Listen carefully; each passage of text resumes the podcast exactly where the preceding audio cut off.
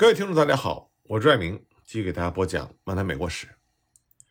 一战期间呢，美国住房短缺，这就促使了美国政府采取紧急措施，为军火工业的工人提供住宅。一九二九年以后呢，经济大萧条期间，又迫切的需要一项建房计划，以减少建筑行业的失业人口，并且刺激建筑材料市场。这样计划的同时呢，也是想要提供更好的住宅。到了一九三三年，兴建住宅的工程几乎下降到了零，房屋维修费用也从每年五千万美金下降到了五十万美金，而因为贷款违约出现的住宅达到了每天一千处。那么，为了帮助避免贷款违约而建立的联邦房屋贷款机构，首先要资助有能力买房的人，对于消灭贫民窟的斗争却帮助甚少。到了一九三四年。美国联邦政府则是由公共工程管理局出面，在亚特兰大、克利夫兰以及布鲁克林推行了清除贫民窟的计划。不过刚开始呢，当时美国总统富兰克林·罗斯福，他对于城市兴建住宅和清除贫民窟兴趣不大，因为他的眼光呢是投向了城市之外。他的顾问特克维尔以英国的花园城市作为样板，在人口密集的中心城市外面。计划兴修绿带城镇，计划兴修这样的城镇三千座，但实际上呢，只修成了三座。不过，美国实行的新政，它所激发出来的热情，最后促成了1937年瓦格纳斯特加尔住宅法，贫民窟纷纷被推倒。到了1901年，为平民修建了16万套住房。这样做的主要效果，与其说是除掉贫民窟，倒不如说。是在整修贫民窟。由于中产阶级反对在其住宅附近兴建公寓，那么新的公寓呢，往往是建在黑人区。为了在这些地区以内尽可能的多建住房，结果公寓楼呢越建越高。这种公寓大楼所提供的设施，截然不同于美国人所喜欢的独家独户的庭院住宅。一度主张大规模兴建公寓楼的自由派人士，这个时候又开始攻击。这些在黑人区为贫穷黑人兴建的大楼是带着热自来水的贫民窟。那么清除贫民窟呢？是那些怀着希望的改革派的一大目标。大萧条时期房屋的损坏，以及二战期间建房速度放慢，使得住房的短缺更加的严重。由参议员塔夫托发起，两党共同支持的1949年住宅法，通过了一项旨在拆掉最糟糕的贫民窟的重点清拆计划。把清除贫民窟的工作向前推进。这项计划呢，最初委婉的叫做“城市再发展计划”。一九五四年扩大的法案改称为“城市重建计划”。这个时候的主要目的是要更新城市，就是要清除贫民窟，移平城市中老朽的建筑，代之以经过重建的市中心。这个时候，整个城市都已经包括进去了，不仅要重建那些破旧的住宅。还要重建商业楼房和公共设施。这个计划呢，从清除贫民窟着手，并且做出了许诺：每个美国人的家庭都会在规划好的完整住宅区内有一所像样的住宅和适宜的生活环境。那么，重建城市的热情是没有止境的。一九六三年，宾夕法尼亚州的众议员沃尔海德，他就引用旧约圣经以赛亚书，赞扬匹兹堡。是复兴的城市。与此同时呢，阿肯色州小石城的第一国民银行董事长也宣布了要让我们的城市再生的见解和目标。但是他们的热情并没有使得这项计划得到人们想要的结果，恰恰相反，结果是令人失望的。有证据表明，本来应该是这项计划受益者的城市的贫民，可他们的生活反而变得更加的困苦。由于清除贫民窟。和其他的重建工程要大批的拆毁房屋，这就使得住房的总数减少了。一九五零年到一九五六年期间，每年减少二十多万套住房；一九五七年到一九五九年期间，减少的数字上升到了每年四十七万五千套。仅仅是在加州，到了一九六零年的时候，由于执行重建计划，而让一九五零年所有的全部住房减少了百分之十。总共减少了三十五万九千套。有一位住房专家就无情地指出，强制拆迁使得很多家庭的生活成为了无休止的从一处贫民窟或者是公寓搬到另一处去。在住所不固定的情况下，要想建立稳定的生活，实际上是不可能的。儿童离开了学校，大人离开了朋友，住所不固定，最终导致绝望情绪的产生。穷人，特别是黑人、波多黎各人、墨西哥人以及其他社会地位低下的人，遭受的损失最大。取代旧房而建立起来的新房过于昂贵，以致搬迁户根本无法受益。新建的住房。据估计，还不及拆掉的住房的四分之一。这种人为失误的后果是灾难性的。城市重建计划对于他打算给予帮助的那些人来说，等于给了他们比疾病更为糟糕的药。但是，为了研究人类面临的问题，社会学家赫伯特·甘斯他就搬到了波士顿西边一处在1953年被宣布为贫民区的地方居住。根据1958年到1960年。一项联邦重建城市计划，这是一个要被拆迁的地区，住户必须迅速的疏散。两年之内，这里的居民将搬进取代贫民窟的由政府资助的豪华公寓里去。那么，甘斯在这里就发现扎根很深的美籍意大利人贫民窟，它的社会有着自己多姿多彩的社区生活。这里的食品、宗教、教育、家庭生活以及政治生活都有其特点。而居民对于这一套已经是习以为然。甘斯认为，重建计划从头到底都是建立在一种错误的看法上，而这种错误的看法呢，就是当地住户的生活需要远远不及清理及重建这块地方那么重要。那么，这种重建城市计划所造成的结果，只会破坏现存的社区，因而产生了个人无所适从的新的问题。到了二十世纪后期，重建和振兴重要城市的努力。造成的不良后果的本身，就是美国的生活方式出现了衰败，各种差异越来越模糊，以及拼命追求新颖的一个征兆。重建城市就像其他的乌托邦运动一样，由于其含义模糊不清而遇到了麻烦。什么是贫民窟，或者什么是城市生活中的阴影？什么样的住房算是标准以下的？其实这些问题的提出呢，是和美国技术迅速发展联系在一起。美国经济的增长，就让人们对于住房的期望超过了实现的可能性。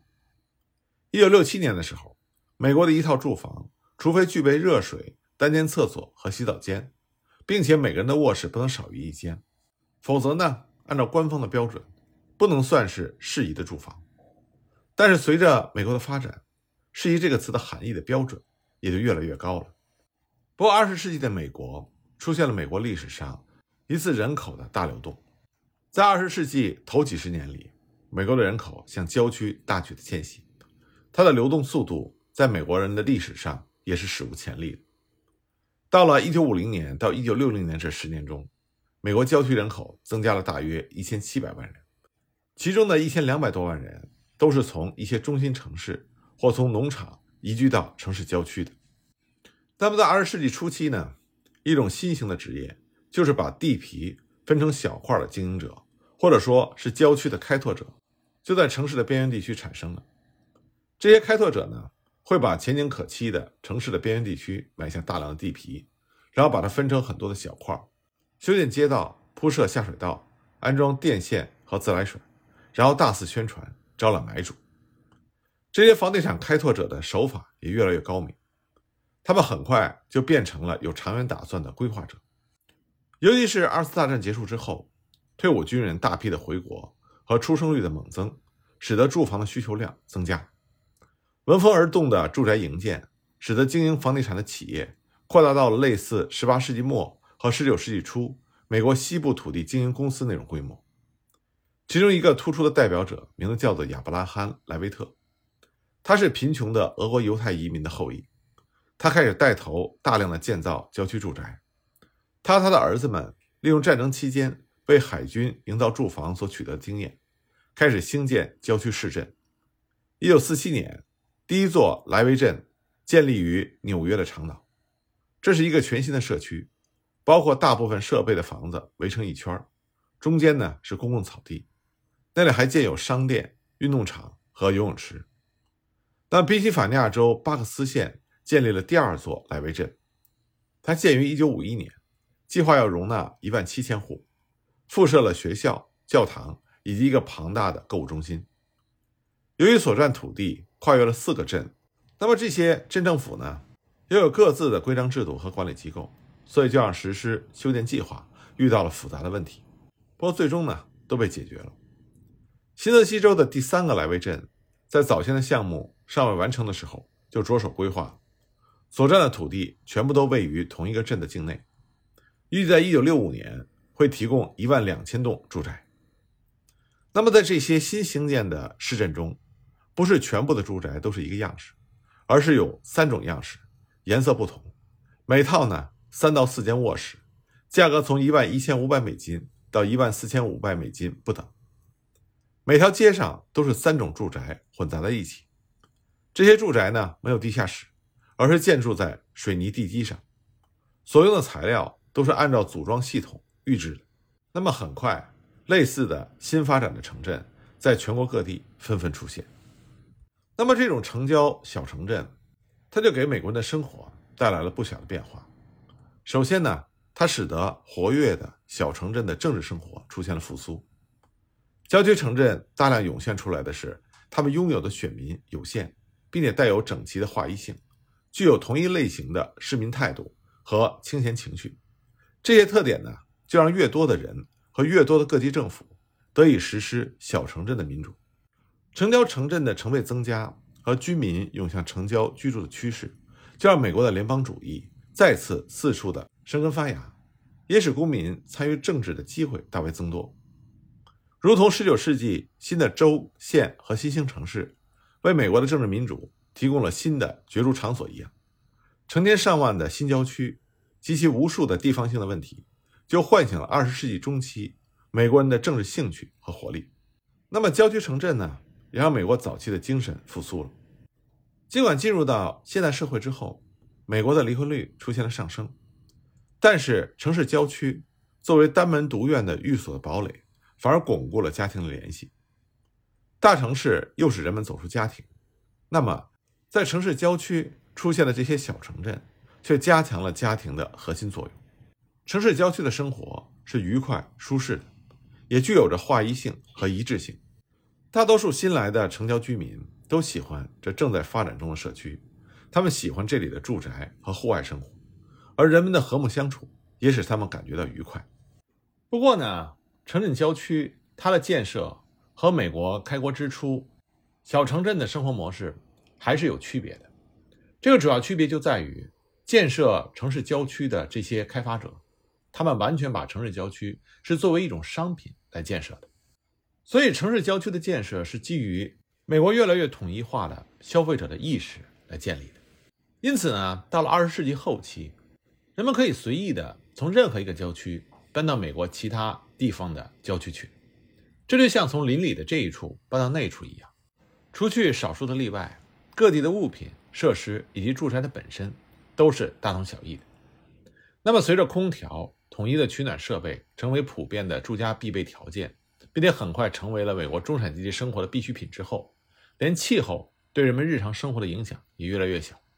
所以，当人们搬进一个优美的郊区住宅的时候，他们并不会感到是迁入了一个。一万人的独特社区，而是迁入了一个散居在美国各地的巨大规模的单一社区，而这带来的隐患呢，就是进一步的在消除美国人口的独立性和差异性。不过，在这个美国人从城市涌向郊区的巨大变迁中，有一个族群并没有能够大量的牵扯其中，这就是美国的黑人。二十世纪美国文明的变化，使得美国黑人的地位不仅仅是独特的。而也是不能容忍的。在美国的国家生活中，几乎每一种新力量出现，都会反而让黑人的处境更加的难以解释，更加的无法辩解。